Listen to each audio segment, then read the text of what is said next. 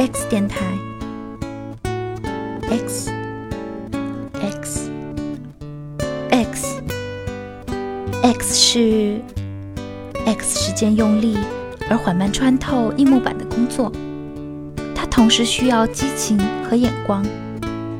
一个人得确信，即使这个世界在他看来愚陋不堪，根本不值得他为之献身，他仍能够无怨无悔。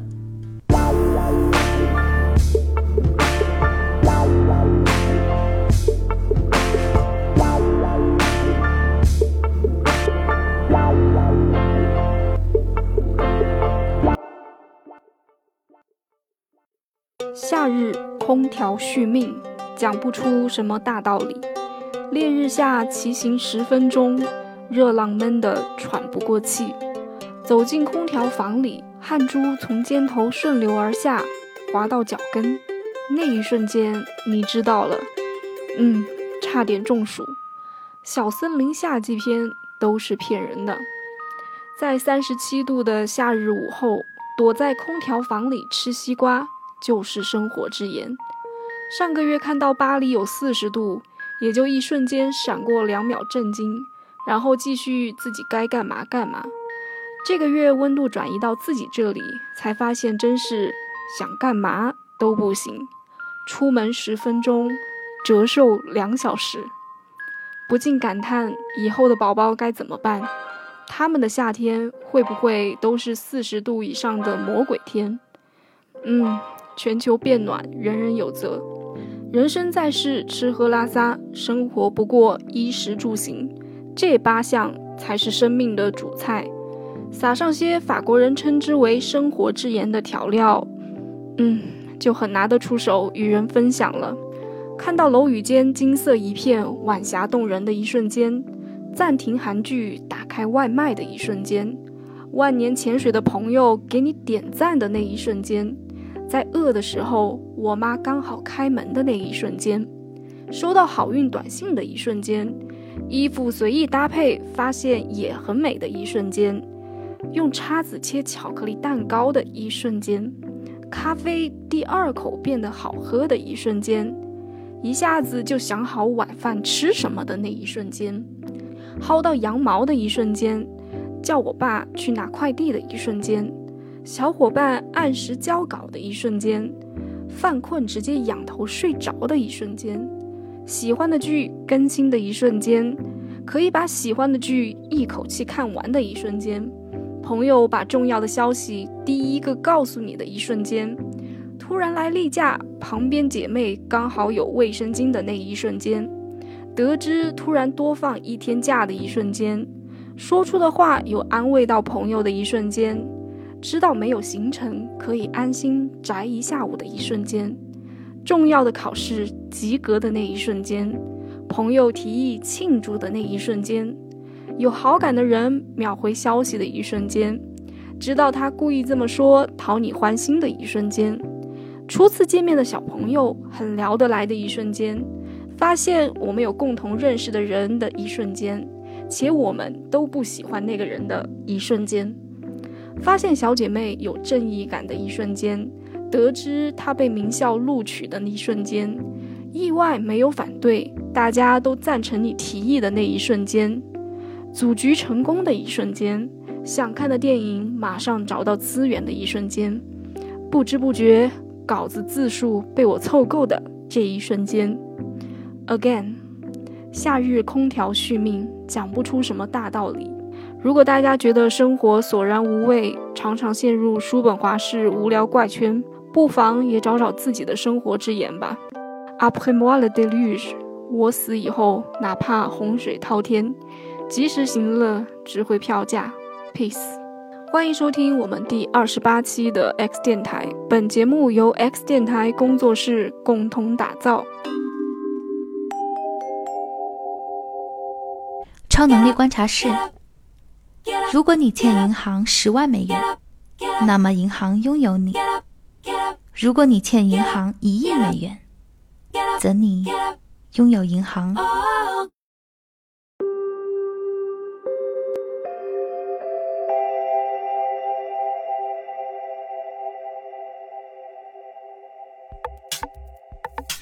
七月九日据证券时报安倍中枪不治日本股市一度跳水后回涨。日本前首相安倍晋三遭枪击后，日本股市曾迅速跳水，美元对日元则出现快速上涨。日本股市周五收盘微幅上涨百分之零点一，收报两万六千五百一十七点。当天日经二二五指数早盘一度上涨超过百分之一。据《环球时报》。外媒报道，米老鼠九十五年版权保护期的临近，迪士尼或将失去该卡通形象的专有版权。据悉，从二零二四年开始，米老鼠形象或将自动进入公共领域。据《新快报》、美联社报道，来自德国十六个州的大多数官员希望联邦政府提出立法，要求对使用美颜滤镜来增强人脸。皮肤或头发的头像和视频进行标记，限制包括广告商和网红。据人民日报，从工业和信息化部获悉，近年来我国数字经济蓬勃发展，产业规模持续快速增长，已数年稳居世界第二。测算数据显示，从2012年至2021年。我国数字经济规模从十一万亿元增长到超四十万亿元，数字经济占国内生产总值比重由百分之二十一点六提升至百分之三十九点八。据观察者网，中国三大航空公司南航、国航、东航一口气订购二百九十二架空客飞机一事引发高度关注。彭博社称，这是空客公司有史以来最大的订单之一。波音公司发言人七月一日发布声明，表示令人失望，抱怨中美两国间的地缘政治差异损害了该公司的业务前景，并敦促中美进行对话。据财经网，香港高等法院网站公告，已向中国恒大集团提出清盘呈请，聆讯时间定于八月三十一日上午九点三十分。公开资料显示，如果清盘申请通过，法院会发出强制清盘令，颁令公司变卖资产以偿还债务、分配剩余财产等。腾讯控股大股东计划持续减持，二十年来投资躺赚一万两千倍。早在二零零一年，腾讯第一大股东 Naspers 的子公司南非 NIH 购入腾讯百分之四十六点五的股权，作价仅三千二百万美元。此后所值股票价值一度高达三千多亿美元。据扬子晚报，三六零集团创始人周鸿祎表示，智能汽车在他眼里很危险。你以为你买了车，车就会听你的了？他听车厂的，只要车厂的 OTA 服务器发送遥控指令，你在车里面，你也会被车厂遥控的。今天很多车厂造车很专业，但是数字化不专业。数字化安全更不专业。据美联社，比尔盖茨刚刚从北达科他州购入两千一百英亩的良田。北达科他州的收购将使其土地总持有量超过二十七万英亩，面积差不多相当于整个香港那么大，抵得上三个柏林。据界面新闻，印度执法局七月七日发布声明称。该机构突击检查了与 vivo 印度公司关联的四十八处经营地点，发现 vivo 印度公司将大约一半六千二百四十七点六亿卢比的本地销售额汇到印度境外以避税。该机构因此查封了 vivo 印度公司及关联公司四十六点五亿卢比（约五千九百万美元）的银行现金等金融资产。据凤凰网科技。谷歌公司联合创始人谢尔盖·布林打造大型电动飞艇的秘密项目正在迅速扩大规模。其轻型航空 Lighter than Air 研究公司准备在今年晚些时候进行首次大型试飞。该公司的第一艘全尺寸飞艇为“探路者一号”，长一百二十米。同时，LTA 还在开发一个长一百八十五米的飞艇，明年完工，将能够携带九十六吨的重量。航程可达一万英里，约合一点六万公里。超级计算机排行榜 TOP 五百发布二零二二年上半年的榜单，日本的富岳连续霸榜两年后，被美国橡树岭国家实验室的 Frontier 轻松翻倍挑落。本次新上新的三台机器，全部都基于惠宇科技的 Cray X 超算平台，内部使用的是 AMD 第三代 ePYC 的服务器处理器。七月九日，据央视新闻，马斯克就收购推特递交修订版十三 D 文件，宣布终止并购推特的协议。理由是推特严重违反了协议中的多项条款。马斯克表示，推特公司没有遵守其合同义务。推特表示，计划采取法律行动，让收购协议得以执行。人间清醒研究所，那些年轻的面孔，有些朝着死亡麻木的奔去，有些却在洪流中立定，或者。朝来时的方向挣扎，他们的目光仿佛夏日那样炽烈。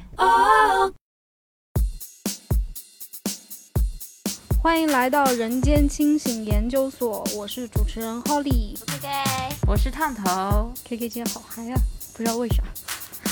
好，最近其实国外有的事情比较火，到我们这儿已经差不多消息沉淀下来了。我们发布的时间哈，就是美国禁止堕胎的法案已经敲定了，大家也听过吧？六月二十几号。对哈，为什么美国这个禁止堕胎关我们什么事啊？为什么大家都在讨论？就很离谱啊，离谱是很离谱啊，离谱，所以这么多人关注。他说的是一部分嘛，嗯，那个，嗯，首先就不说他们本身内部存在的一些政治冲突啊这些方面。我觉得有很大的原因都是，它是第一关系到一个人权嘛，堕胎权是我每个人的权利。嗯，那他禁止堕胎的话，他就是剥夺了这个女性的这种生育权，对不？对自己身体的支配权。嗯，在对啊，自由灯塔国，大家都会觉得 这是一种就是思想的倒退啊，很冲击，就有一种很很强烈的这种割裂感。嗯，然后再者来说的话，嗯，他。对其他的就是嗯别的同样要求平权的群体来说，也是一个不太友好的信号吧。就是像这种保守主义抬头吧，然后我会觉得 LGBT 群体那些也会担心自己的权利也可能会受到伤害这样子，所以对全世界的功能 都联合起来了。对，我想起来，确实哈。美国嘛，就确实是，就是他的以往以往的形象，跟他这次干出的事情，觉得是感觉最打脸的一件事情，很打脸。对，就是他们西方其他国家也是同样觉得啊，你怎么干出这样大逆不道 的这种行为？确实是这样，就是很离谱。然后现在这个消息已经余韵啊，已经差不多散尽了。然后大家总结一下，人们普遍对这件事的评价是怎么样的？至少我看到的基本都是反对的声音。虽然大家的可能出发点不一样哈，男女啊，或者说，呃，什么种族啊这些可能不一样，但大多数都是反对的声音。我看到的，作为一个新闻事件的话，它确实很有噱头，自己打脸，然后对比很明显，然后又是美国，对吧？我们这边靠霸权国家。然后自由灯塔干出这么大逆不道的行为，但它就引发了大家对堕胎这件事情的讨论。国内的话，就会有些人就从这个开始讨论到堕胎这个事情，就会出现有一些，嗯，这个对堕胎的这个争执，长久历史长河以来的争执，就是啊，你这个堕胎必须要我同意，对吧？我是孩子的父亲。呃，怎么怎么样？你这是一条生命，不能由你说了算之类的哈，这样的讨论。那作为女性，我们都是女的，对吧？大家自己对于堕胎这样这件事情纯粹的看法是怎样的？堕胎首先，女的说了，我是女的，那我肯定要捍卫我自己的群体了，这是本性。那这是大一点的角度，小一点的角度来说的话，那我不敢想象，如果有一天我我不小心怀孕了。我的主客观条件都不允许我生下来的话，但是法律它却要我必须生下这个孩子，我觉得这对我来说是不亚于毁灭人生的打击。嗯，就在这这在这么就是关系到我人生这么重要的事情上，我自己不能做这个决定。他们那个争议是什么？什么 pro choice 还是 pro knife？这些对我来说都不重要。嗯嗯，对，我是 pro 了你真不 myself，care 谢谢。对啊，我肯定是 pro myself。你我管你什么 life 还是 choice，我自己最重要，不是吗？嗯嗯，所以我觉得我的观点就是，你没有任何就是角度或者资格来价值我。嗯，你可以，你可以选择，当然你可以选择 pro life，但是这个除非你自己来生，然后你自己对这个孩子负责，那我没意见。那如果是我的，那我肯定你管不了我。嗯，我差不多也跟你一个想法，K K 你跟他一样吗？是啊，都差不多。我觉得其实这个东西其实他就没有把女的当成人来看。首先，我们先，就是我们先，嗯，我们先统一，是个女的，大概都是烫头这么想的。对啊，对啊，对啊，嗯，对，我们就不重复了。离谱然后他本来就是他们两党相争的结果嘛。然后，呃，那对啊，如果你要 pro life 的话，呃，你人口普查，你为什么不把那个婴儿算进去？就是啊，还在肚子里面的婴儿算进去。我那天看到一个脱口秀在讲，这吐槽这个事情就很离谱啊，确实就是，呃，就完全没有把，就是那个孩子生下来，他他不管你这个孩子生下来的事情，他只管他在你肚子里面这个事情，你就要把他生下来，就就很离谱，就没有嗯任何说说服力。对，我们只是从最原始的女性的角度来看，这也是我我说了算，对吧？因为我他妈在生，这个痛也是我承受，所以关你屁事。说白一点，关你就是这个。屁事。说白一点，对少这来管美女的事。对，对啊，其实就是啊，说白了就是，如果我是男的，对吧？你管我怎么撒尿，我站着蹲着关你屁事，差不多是那种。那我们现在哈、换位思考一下，我们 no conclusion 哈，学会换位思考。那那些反对堕胎的人，通常是什么理由呢？大家要了解自己的敌对方。刚刚你们也提到了 pro life，就是宗教性的，他觉得婴儿就是一条命，你不能杀生，对吧？他意思是还。有我看到了一个，他们就是说 害怕，因为美国本来是一个移民国家嘛，然后害怕嗯就是说，呃，大家都嗯堕胎啊什么之类的，然后他们白人种族就会越来越少，就会成为呃少数民族，然后就会呃力量就会变弱，就是这样。这是白人至上主义吗？对对对，差不多吧，差不多是这种吧，就会。OK，这是嗯第二反条理正我看由对嗯对，还有没有什么理由？我我我考考考虑到可能是那个我们国家考虑可能会是人口这个 增长率不够啊，就会影响经济啊这种啊，有一些落后一点的国家会从这个角度。嗯会，对，影响经济上，OK，对，还有人口少，确实经济没有劳动力了，对吧？这是第三条理由，还有吗？还有可能呃很很那个伪君子的说法，就是可能觉得呃现在社会就是性文化太猖獗了呀，然后觉得这种堕胎的话，可能让大家能够更加严谨的对待这种 sex 吧，避免早孕。那这其实就是贞操是吗？对，有点可能有一点吧，有点强调这种。嗯，限制滥交，嗯嗯嗯。说定说的义一下滥交，define 滥交。对，请他要限定一下人数，可能一百以上。就少怀几次嘛，少怀几次。差不多嘛，啊，我们就是对我们肤浅的二十代女性的现在中国大陆女性的认识就这些，对吧？啊，如果中了呢，对吧？没中呢，你可以留言给我们，对吧？作为男性听众，还有啥理由，我们都欢迎。嗯，然后那现在我们来头脑风暴一下哈，为什么这么冲击呢？因为我们中国女性很难得，对吧？我们从来不会讨论 堕胎权这个话题。我觉得，我觉得在我感觉中就是一个习以为常的事情啊，你留了就留了，堕了就堕了。大家知道因为最早堕胎权是什堕胎是哪儿开始的吗？苏联，苏联，我知苏联嘛道，，就是说，呃，可能在二零年代吧，一九二零年代初，那个时候是那个布尔什维克嘛，他们觉得，呃，堕胎算是资本主义的什么嗯手段还是罪恶？他觉得是想让呃，让妇让他们的妇女没有经济能力来抚养他们的孩子，所以他们就哦强迫他们堕胎。嗯，对，嗯，最开始是这样子。对啊，差不多吧。但是我们觉得挺惊奇的，就是从百科里面啊查到，居然第一个允许堕胎，对吧？这么人权的事情是 苏联老大哥带动的。对，难怪我们国家自然而然就接受这件事情，而且是堕胎允许堕胎国家开放的先烈国之一，先锋国家之一。对，然后但讽刺的是，确实动机不是为了女性本身考量的。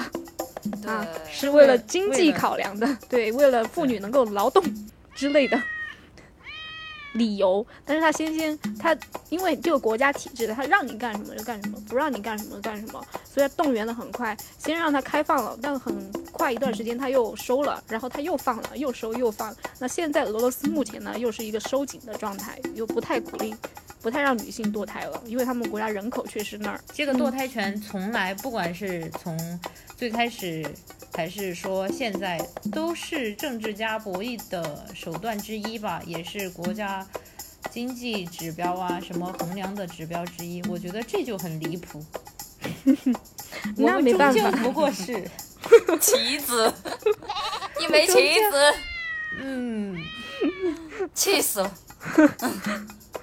嗯，其实我们看到的话，比如说那些所谓的欧洲的，对吧？大家印象、刻板印象中觉得很自由的国家，其实他们开放堕胎其实很晚很晚，对吧？有些其实呃，也就二零多少年开头才才开放的，比如说苏格兰那些不说了，英国那边好像荷兰呐、那些其实也很晚，远远晚于你的预期，你可以去查一下。嗯，我我觉得特别冲击的是，因为我们我不是平时还有点追韩流嘛，我发现他们去年去年才开放的，我还觉得挺冲击的。是吗？我觉得韩国，我其实我不太惊讶，他们其实挺，我的印象中哈，我也看很多，但我知道他们是非常男权的一个国家，所以他们女权很激进呢，就是搞得声音很大，就是哪里压迫最大，哪里反抗最大。那我们现在就是头脑风暴一下，就大家觉得中国对吧？就讨论到堕胎权，嗯，大家觉得中国女性的堕胎权有有一天会被收回去吗？有点 sensitive 了哈。所以其实已经很早以前都已经就是你去堕胎都要什么社区报审批啊什么之类盖盖盖章，现在好像已经这几年已经很难堕胎了吧？而且我觉得堕胎这个事情在中国为什么这么、呃所谓的呃大家不常态化事情，是因为是因为性教育真的太缺乏了，就是到处都贴着堕胎人流的广告。啊，那就嗯觉觉得女性的身体根本就不是一个事儿，就觉得这个事情很正常，但其实就就多方面的堕落，你知道吧？就多方面的，就我觉得我说的这个长的话，我觉得在你说的这个性教育之前，我觉得更久一点，往后呃历史推的时候，因为我们有计划生育的年代，那个时候必须堕胎，强基本上所有大家的妈妈辈的差不多都堕过吧。就就是他人人都干过这个事情，就是既定事实，所以感觉就是很稀松平常。嗯然后你说近代的话，我们这一个年，呃，我们这一代的或现在的话，就我们小时候可能就人流广告到处都有，对吧？然后他从人流广告倒推性性是啥东西，对啊，对啊，而且就是现在虽然说民意政策上没有说这个东西被禁止，堕胎被禁止，但其实已经收得很紧了。你说的那种社区开证明是你自己身边的人，还是？No，就是还是你看到的有有，对对啊，有就是各种各种各种消息啊，就是我我是看到过你那种消息，Twitter 上，但没有经证实，我就不说了。如果周围有他自己经历过种也没，办法，就是官方证实吧，就是就是你自己去医院去问啊、我觉得就是如果听到姐妹有身边人你自己经历过，我觉得你可以来 double check 一下这个。只是说现在有没有这样的，我们现在讨论中国女性的堕胎权有会被收回的可能性吗？我觉得很可能啊，我觉得原因是人口就增长的很少啊，就就是各种鼓励生育的政策出来，但是大家好像都没什么动静，就感觉会通过一些极端的手段来限制，就是说，比如说之前不是大家都很害怕买不到避孕套吗？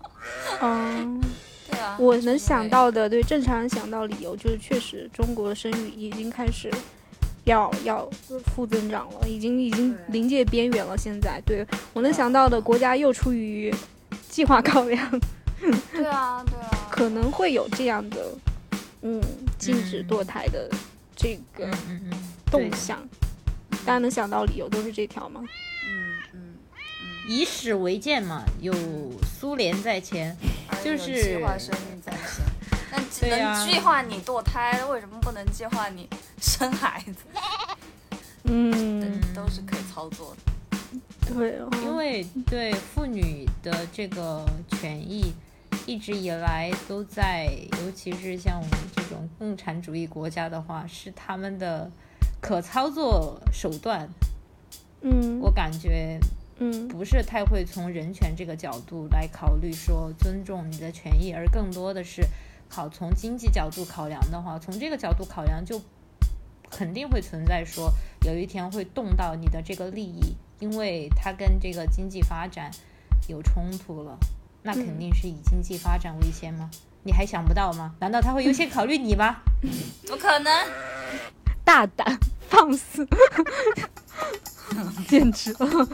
我们这期在 当然有可能，如果哈里当了总统的话，我相信我我们就是。对啊，我天哪要们这个就是极度清醒，认清天哪要现实，好吧？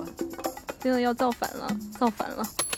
哎，那说回说回来一点哈，我们其实嗯，这里给姐妹分享几个就是现实哈。我们说刚才解读的最早一批就是开放，就是堕胎权的哈，就是俄罗斯、苏联大一批老大哥，我们国家是先烈。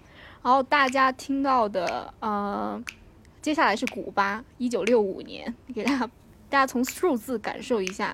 然后我们心中的啊，这个美国它的堕胎开放的时候是七零年，一九七零年，对吧？也就三十年，他们五十年，差不多五十年，他们现在把它又收回来，对吧？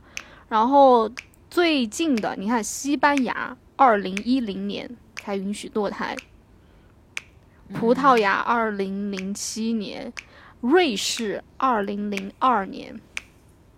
其他的就不说了哈。最近哈，阿根廷去年 二零二一年，哥伦比亚今年二零二二年我觉得这里面有。一个嗯这里面有一个很重要的，可能我们也是刻意避而不谈的一个点，就是在这个堕胎法里面扮演着一个很重要的角色的，就是宗教。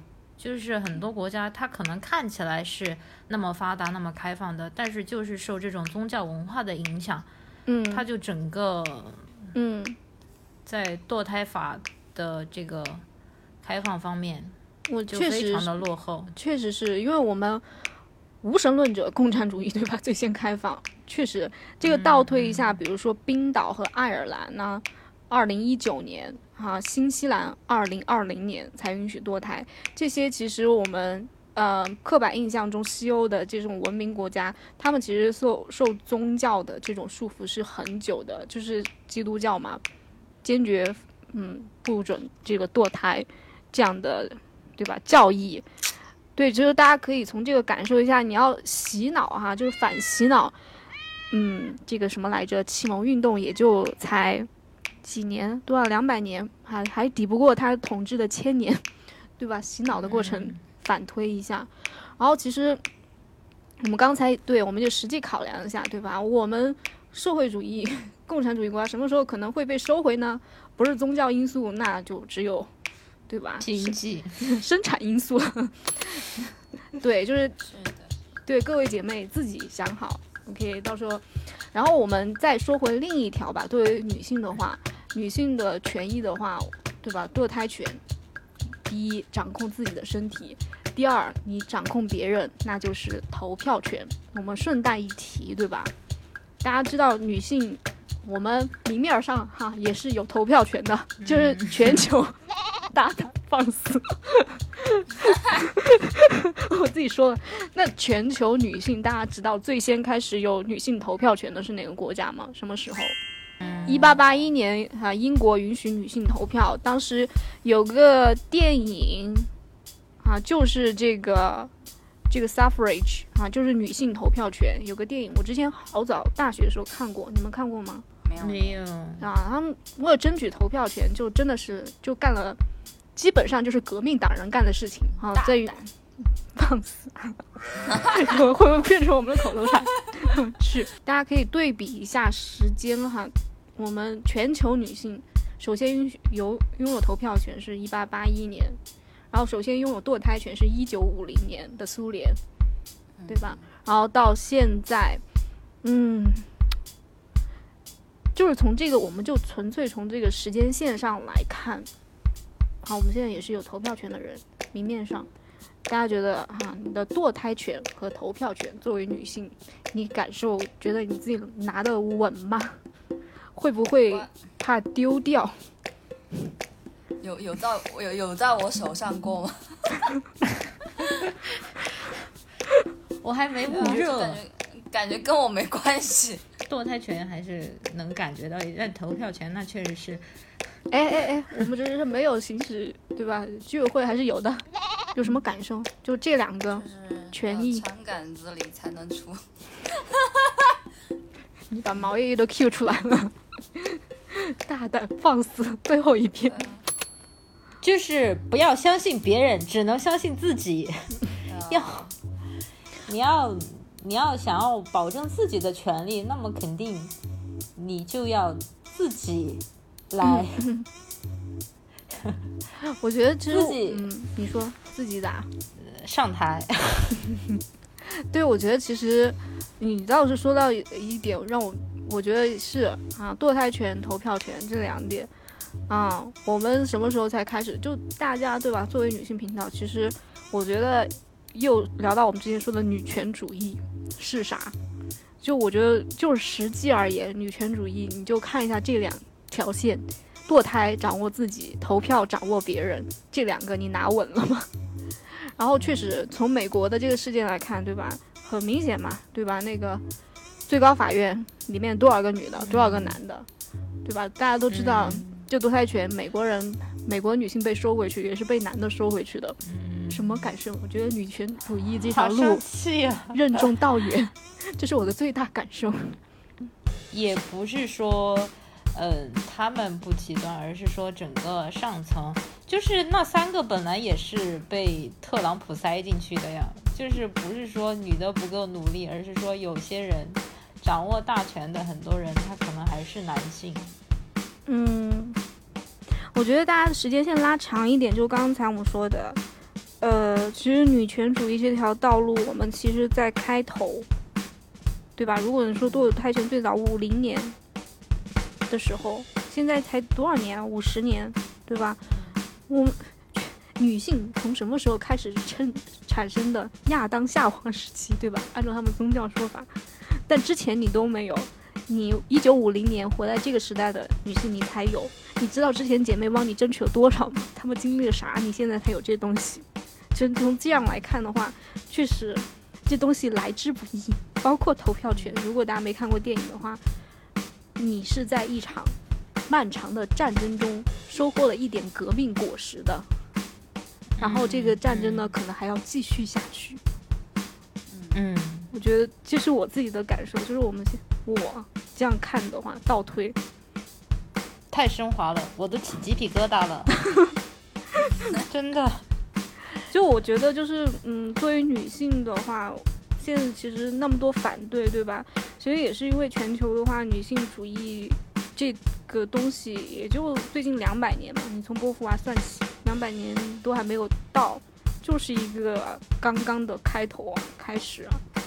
我觉得，如果大家要讲的真情实感、宏观一点，对啊，你就是在全球女性的这条战争、这条艰辛奋斗中，要出一臂之力的人。嗯，对，就是如果你是家庭妇女啊，你觉得这辈子好好没意思啊，没什么意义，你有意义的，这两个东西你都你都是一份子。小行星俱乐部。我就是不想被燃烧，不被定义，也不停在哪里，点亮头顶的星空。我有自己的光。欢迎来到小行星俱乐部，我是 KK。女性贫困是一本很神奇的书，我看这本书的观感很奇妙，就像最近大家都爱讲的地狱笑话以及烧房子的梗图。虽然并没有抱着消解严肃话题的态度。但面对已经十分愁人的现实，还能怎么办呢？除了黑色笑话，就像海边曼彻斯特一样无边的绝望和无力。个人努力在这本书里看来就是无意义的挣扎。我时常在想，为什么涉及女性现状、未来的作品，总是这么苍白无力、怨气十足？很多人说这就是现实，但我不想尽是无力和受害感。了解现实后，最好还是可以振作起来对抗现实。女人的韧性应该用在这种地方。这本书里讲的主要是二十到四十岁的壮年女性，在人一生最美好的年纪，却经历着痛苦、贫困、抑郁。怎么会这样呢？这是一本贫困女性群像合集的书。作者的团队制作了一期节目，采访了不同年龄段。但都处于贫困状态的女性，境遇、经历、选择的不同，却导致了同样的结果。大概可以猜想，相比男人，女人的试错成本有多低。而这一结果，个人主观选择又能决定多少，我们不知道。在书的序言中，作者就讲到，他们当中的大多数人尽管经济拮据，但在服装和发型上却颇下功夫。因此，乍看上去跟普通女性没什么两样，完全想象不出她们的生活贫困。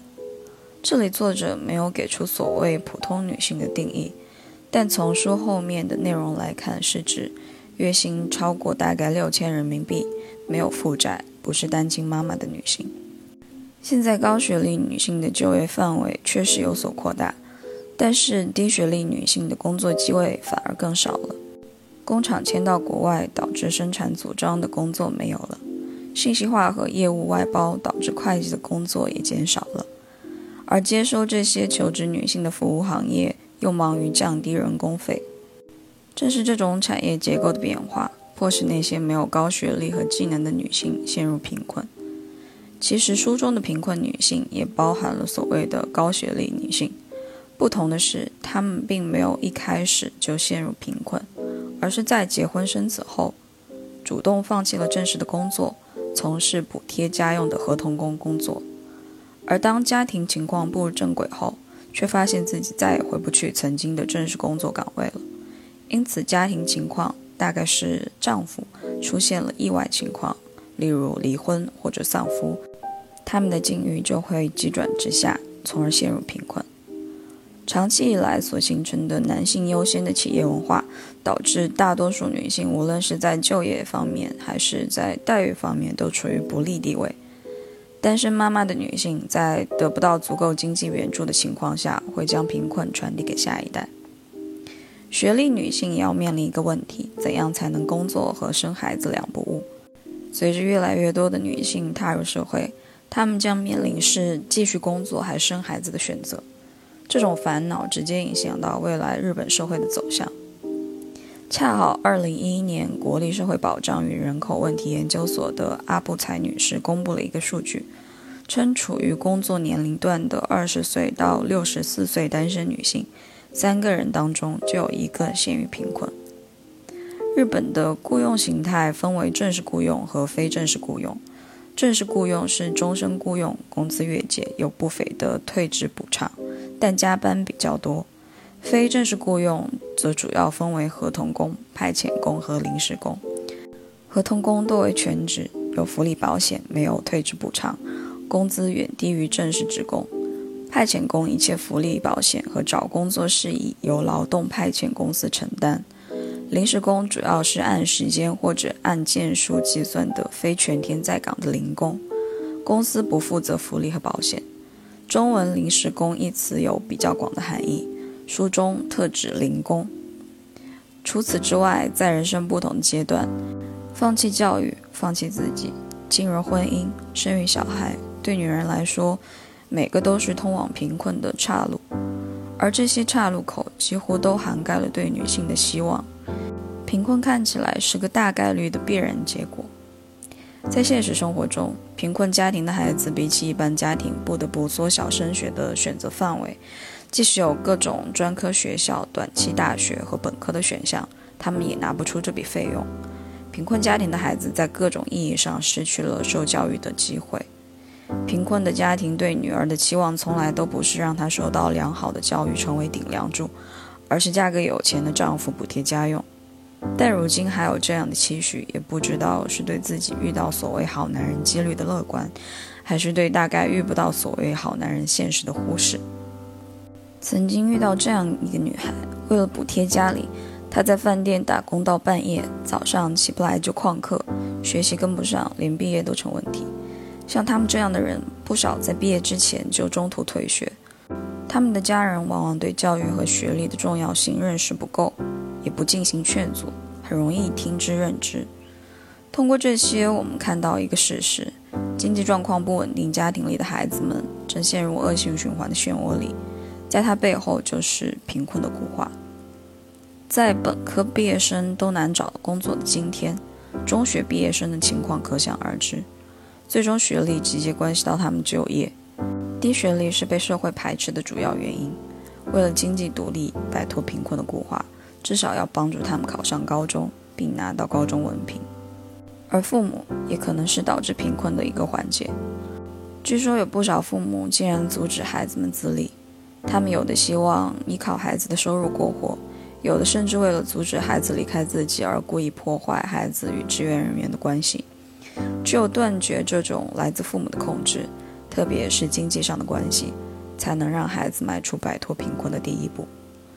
东亚父母优胜，首先是父母本身是否已经精神或者经济独立的问题。很多年轻人受到父母的经济支援，精神也就一并交付了，再加上传统的孝道，简直绑死。而现在年轻人的消极抵抗策略也逐渐变得极端，拿钱跑路的白眼狼反而赢得一片叫好。只能说极端催生另一种极端，施压方再怎么出于爱。也无法回避体感痛苦、精神折磨的现实。这样的松绑是要很多痛苦妥协的。如果双方无法和谐交流，血淋淋其实是必然。年收入未满两百万日元的年轻女性和童工多达两百八十九万人，换算过来就是约合人民币八万元。两百八十九万人，这是年收入不到两百万日元的年轻女性。也就是十五到三十四岁和童工的人数。思考女性贫困问题时，我们无法回避雇佣问题，非正式雇佣问题一直在加剧。在全部的在职者中，非正式雇佣者占百分之三十八点二以上。即使对于男性来说，这也是一个很迫切的问题，但是在非正式雇佣中，女性占百分之七十。虽然这当中包括了那些跟父母和丈夫住在一起，只想赚点钱贴补家用的女性，然而也有些女性没有父母可以依靠，或者处于离异状态，她们必须用这点微薄的收入维持生计。有数据显示，非正式雇佣的时间越长，就越难转变为正式职工。女性幼时靠父亲，出嫁靠丈夫，老了靠儿子的时代已经不复存在。贫困在逐渐扩大，而用于社会保障的财政收入也有限，这样的做法也是必然趋势。但是如果不能真正解决女性在劳动市场的弱势地位的话，就不能不让人怀疑这些就业援助是否真的奏效。在节目采访过程中，作者遇到了很多合同工身份维持生计的女性，既不涨工资，也没有升职，说不定什么时候合同就被终止了。而女性只能选择在这种不稳定的工作中勉强度日。美纪看上去青春靓丽，宽松的连帽衫加上短裤，妆容精致，完全想象不到她的孩子已经上小学了。从出生到现在，美纪从来没有离开过家乡。初二的时候，她就变得不爱学习，渐渐成了差等生。虽然还是上高中，但体会不到上学的意义。他在高一下学期就退学了。之后靠在快餐店和夜总会打工养活自己。他开始想的比较简单，只要找到一份正式工作，收入足以让孩子学点业余爱好就行。可现实是，没有一家公司愿意招聘一个高中没毕业还带着孩子的女人。我去面试了不知多少家公司，每天都在面试。我说，万一孩子生病了，父母会来照顾，可是没有人相信。经过三个月的求职，美纪找到了在一家塑料加工厂做办公室文员的工作，月收入十三万日元左右，每个月有上下浮动，养老金和医疗保险公司不负责不说，连每天开车上班四十分钟产生的油费也不报销，待遇绝对不能算是理想。但公司能雇自己已经是谢天谢地了。每月的工资加上儿童生活补贴，生活捉襟见肘。每季还需要更多的钱，于是他只能每周到夜总会打几天工。我万万没想到，从高中退学会让我付出这么大代价。我希望就是有一天，当孩子有想要做的事情，我能够不用在意钱。夜总会晚上有排班的日子。对美纪来讲，就是白天黑夜连轴转。傍晚，办公室文员的工作结束后，要回到家做晚饭，给孩子洗澡。美纪再穿上夜总会用的公主裙，化上浓妆，把孩子送到父母家，然后去上班。夜总会的工作有时到凌晨三点左右，算起来，美纪在夜总会工作的那几天，二十几个小时都不能合眼。美纪的衣柜里挂着好几件公主裙。想象她穿着公主裙送女儿去娘家的画面，让人感觉心里有种说不出的滋味。而且这种不眠不休的工作透支了他的身体，结果就是能像小山一样堆在餐桌上的药口袋。自从离婚后，他就一直在看精神科。最初的症状是失眠、头晕，以及全身出现原因不明的荨麻疹。随后，他被诊断为恐慌症。这种病会导致突然的心悸和呼吸困难，无法从床上坐起来。最近一年病情尤为严重，最困难时他休息了将近一个月。房间的角落里，为考试而买的教材依旧躺在纸箱中。美纪已经意识到，以她的状态，成为护士是奢望了。无论怎么努力，都无法得到稳定的生活。这个残酷的现实给美纪的内心造成了沉重的打击。在足够强的工作意愿支持下，女人依然被排除在机会之外。除了自我选择的失败，结构性的排斥更像是压在女人身上的大山。而让人愤怒的是，这一情况并没有通过公权来进行改善，无法让人不怀疑这仅仅是意愿不足的结果。作为人类延续的母亲，女人的作用被仅限于此。那无论如何，这样的安排是不可能被接受的。招致的也必将是女人们的消极反抗。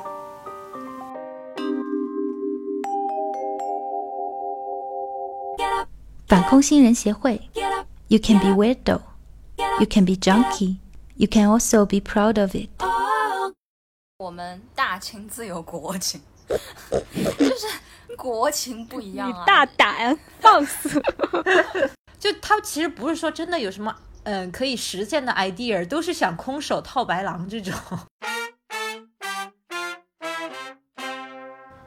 Hello，欢迎来到反空心人协会，我是主持人烫头，我是 KK，我是 Holly。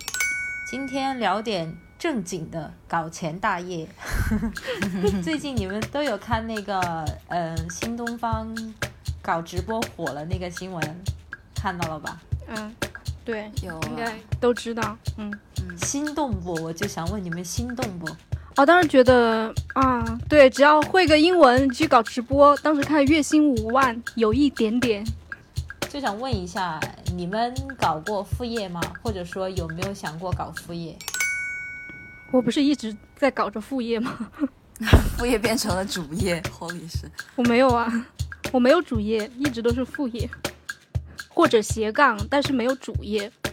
你这种都不算搞副业，你是流动的，你这种叫自由职业，灵活就业，灵活就 对，对我填什么申请都是，对我在国家的表格里就填的灵活就业。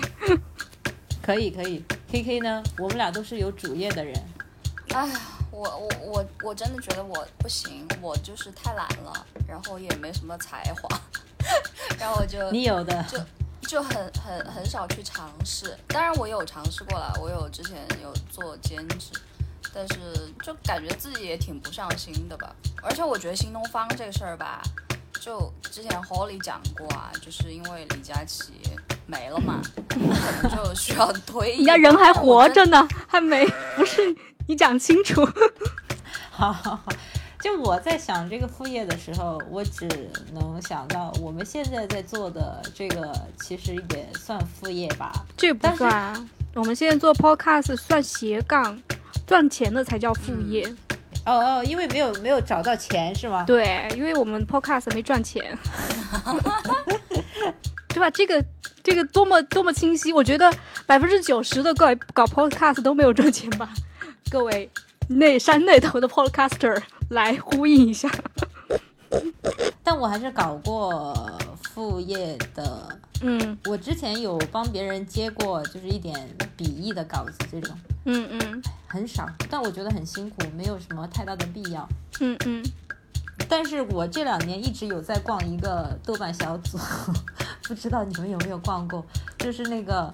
副业 失败的一天，那个小组这两年挺火的。我好像偶然秒到过。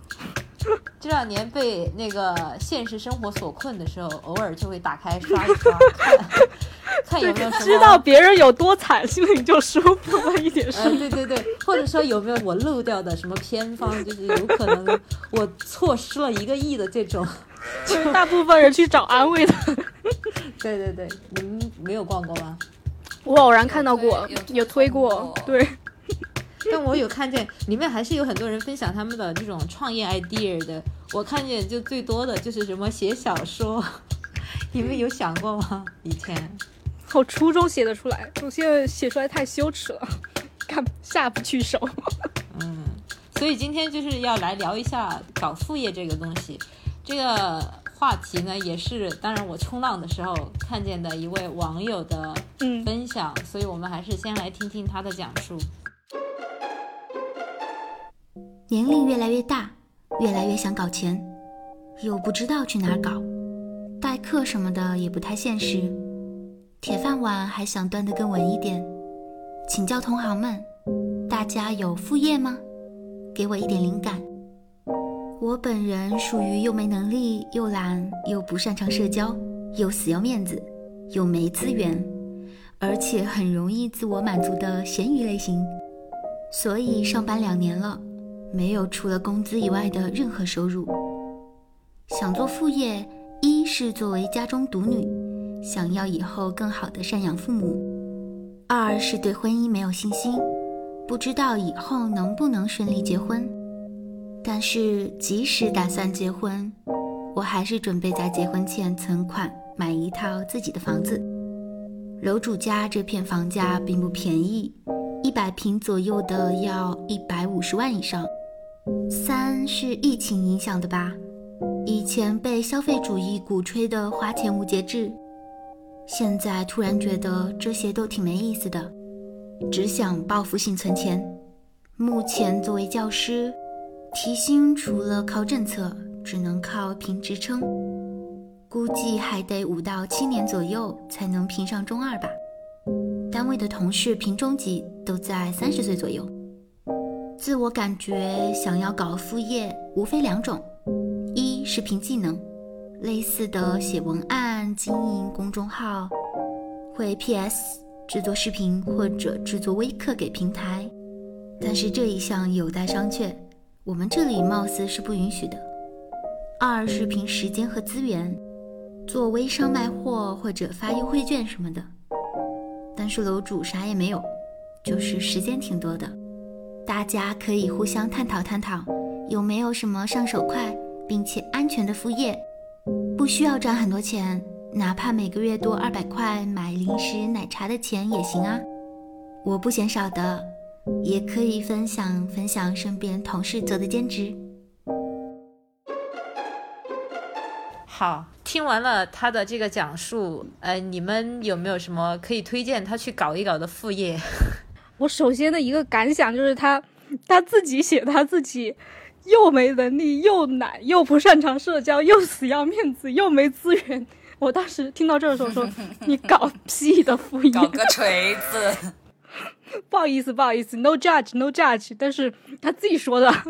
我看那个创业小组里面也是很多人，就是想，就他其实不是说真的有什么嗯可以实现的 idea，都是想空手套白狼这种。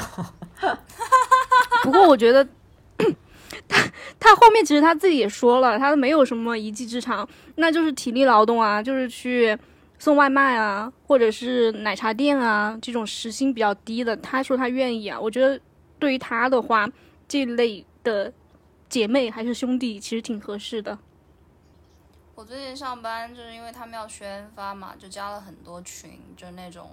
就会有很多人在里面发找那种线上兼职，就不是骗钱的哈，就比如说，但是很低，就比如说发一篇稿子五块钱这种，然后，嗯，对，这种就这种就还还行吧，就就他，我觉得他可以做，嗯，对，就要求不高，就门槛很低，对，相对钱又很少，对对对。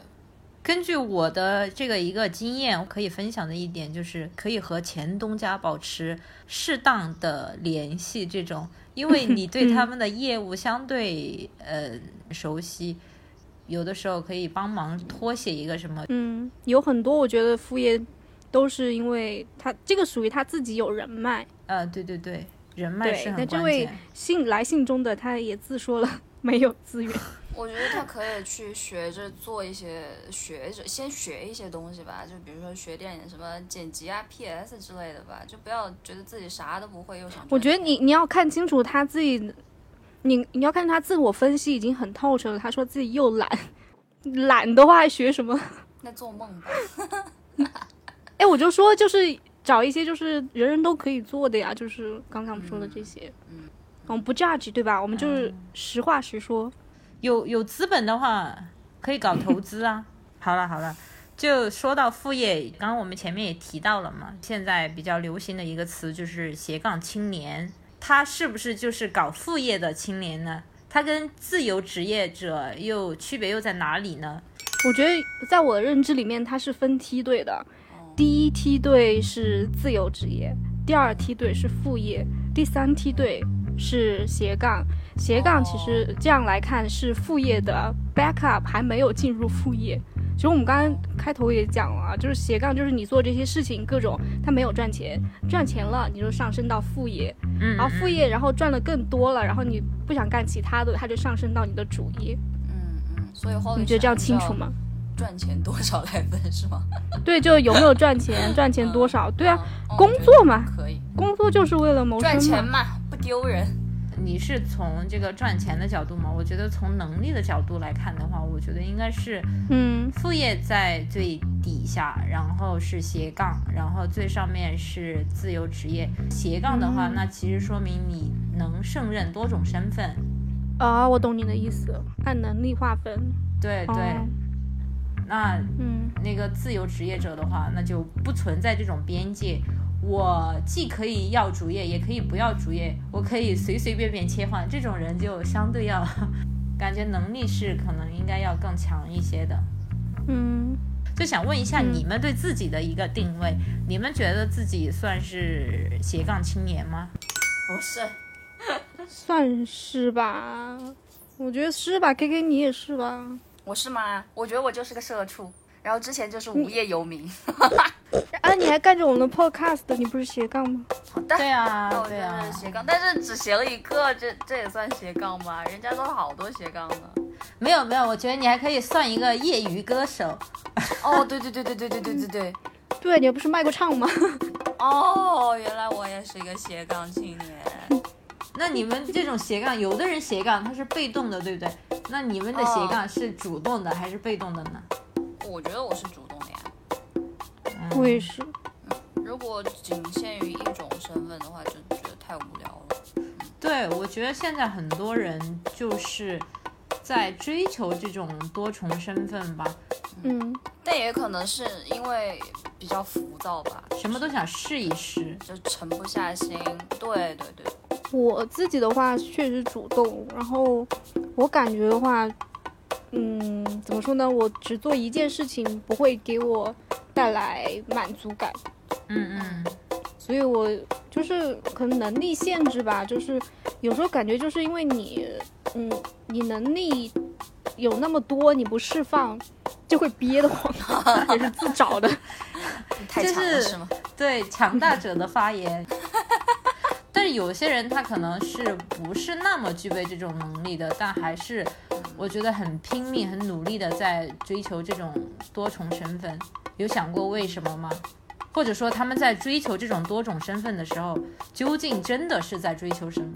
就有可能是就像人投资啊，不把什么鸡蛋放在一个篮子里，那就不要把自己的精力和能力都放在一个篮子里。对。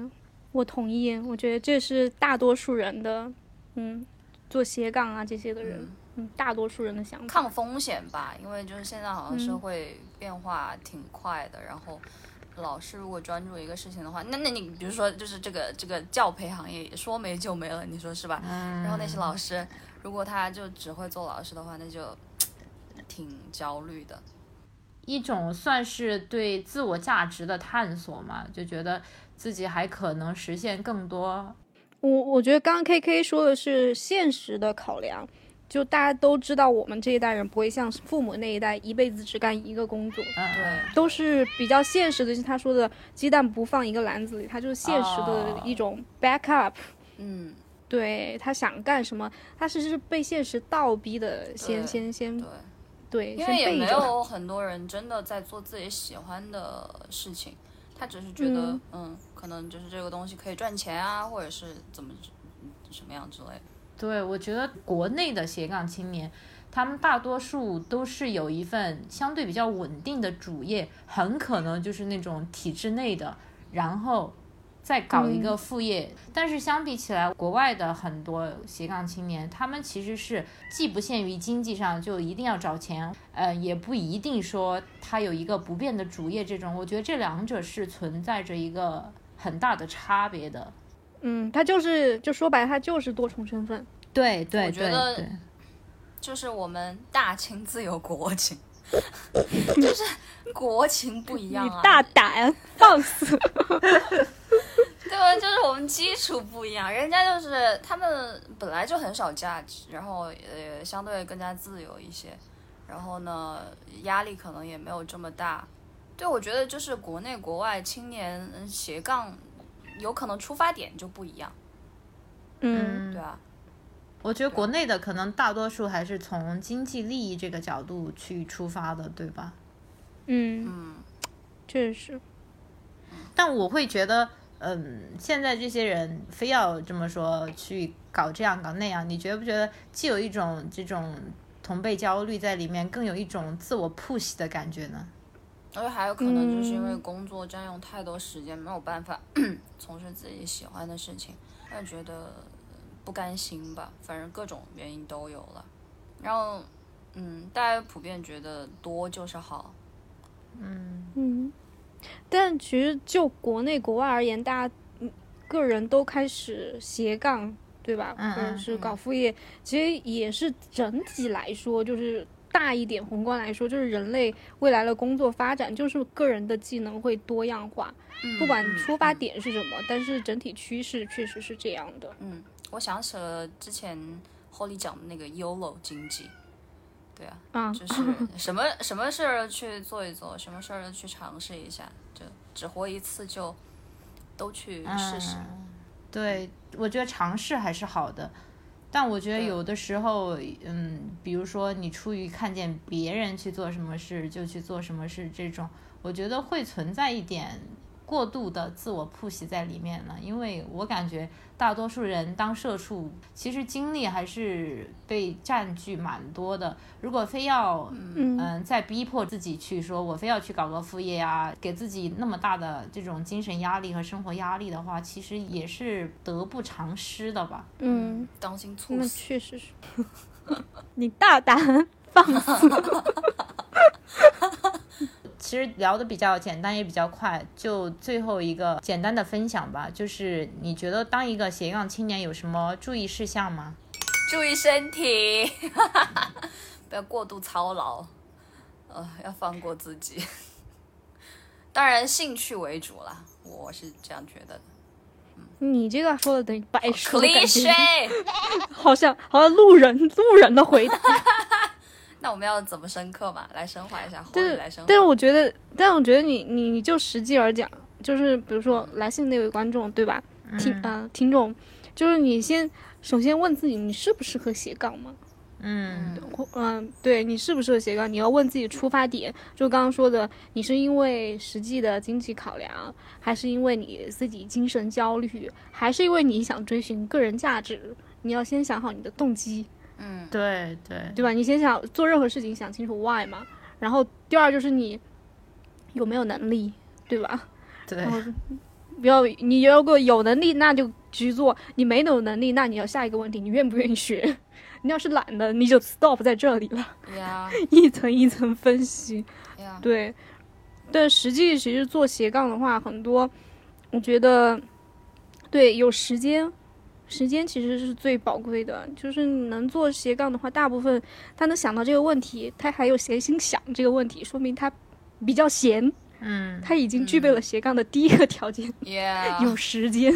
是的，嗯，就时间分配上吧。但是我就说实际一点哈，那些做斜杠，然后想把它变成钱，搞副变成副业，然后或者上升成主业的话，就那那一类人的话，我觉得大部分情况下是都其实都是有能力的人了。嗯他们的注意事项其实就是啊，更务实一点。如果你斜杠的东西，嗯、太久没有变现，可能你就要思考一下，是不是与大师相悖。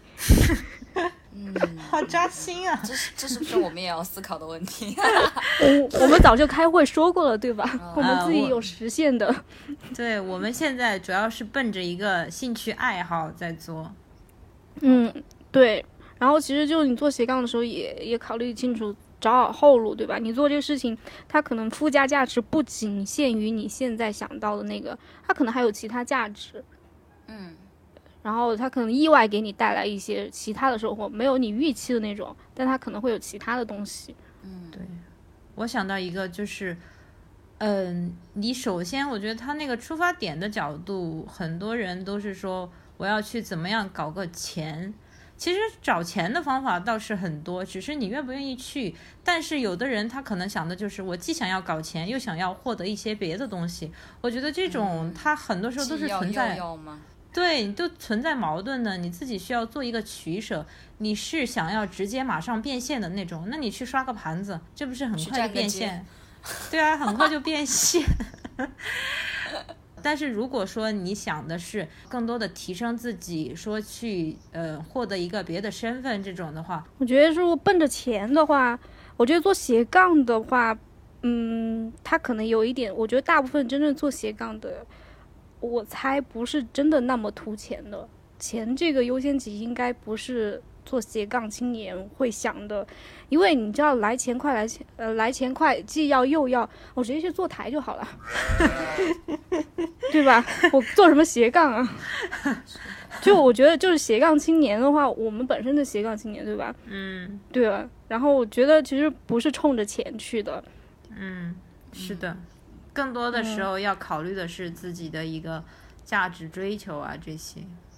对，就是来信中的那位朋友，他其实就是因为冲着钱，就是我们说大部分有些混在青斜杠青年大军中，很大一部分人是他是为现实考量，一个呃鸡蛋不放在一个篮子里，嗯，对吧？他那种人，他是冲着钱去做的，但是他能力又不不行的话，我就说我，我拿我自己举例，我真的图钱，我真的明天就下海，要多少有多少，但我真的不是图这个，懂吗？对对对，可以先思考一下这个问题。好了，嗯，今天这个话题很轻松，也很短暂，那我们就聊到这里了。希望我们的聊天对有相关烦恼的朋友有帮助，我们也欢迎更多的朋友来信。好的，拜拜。拜拜拜。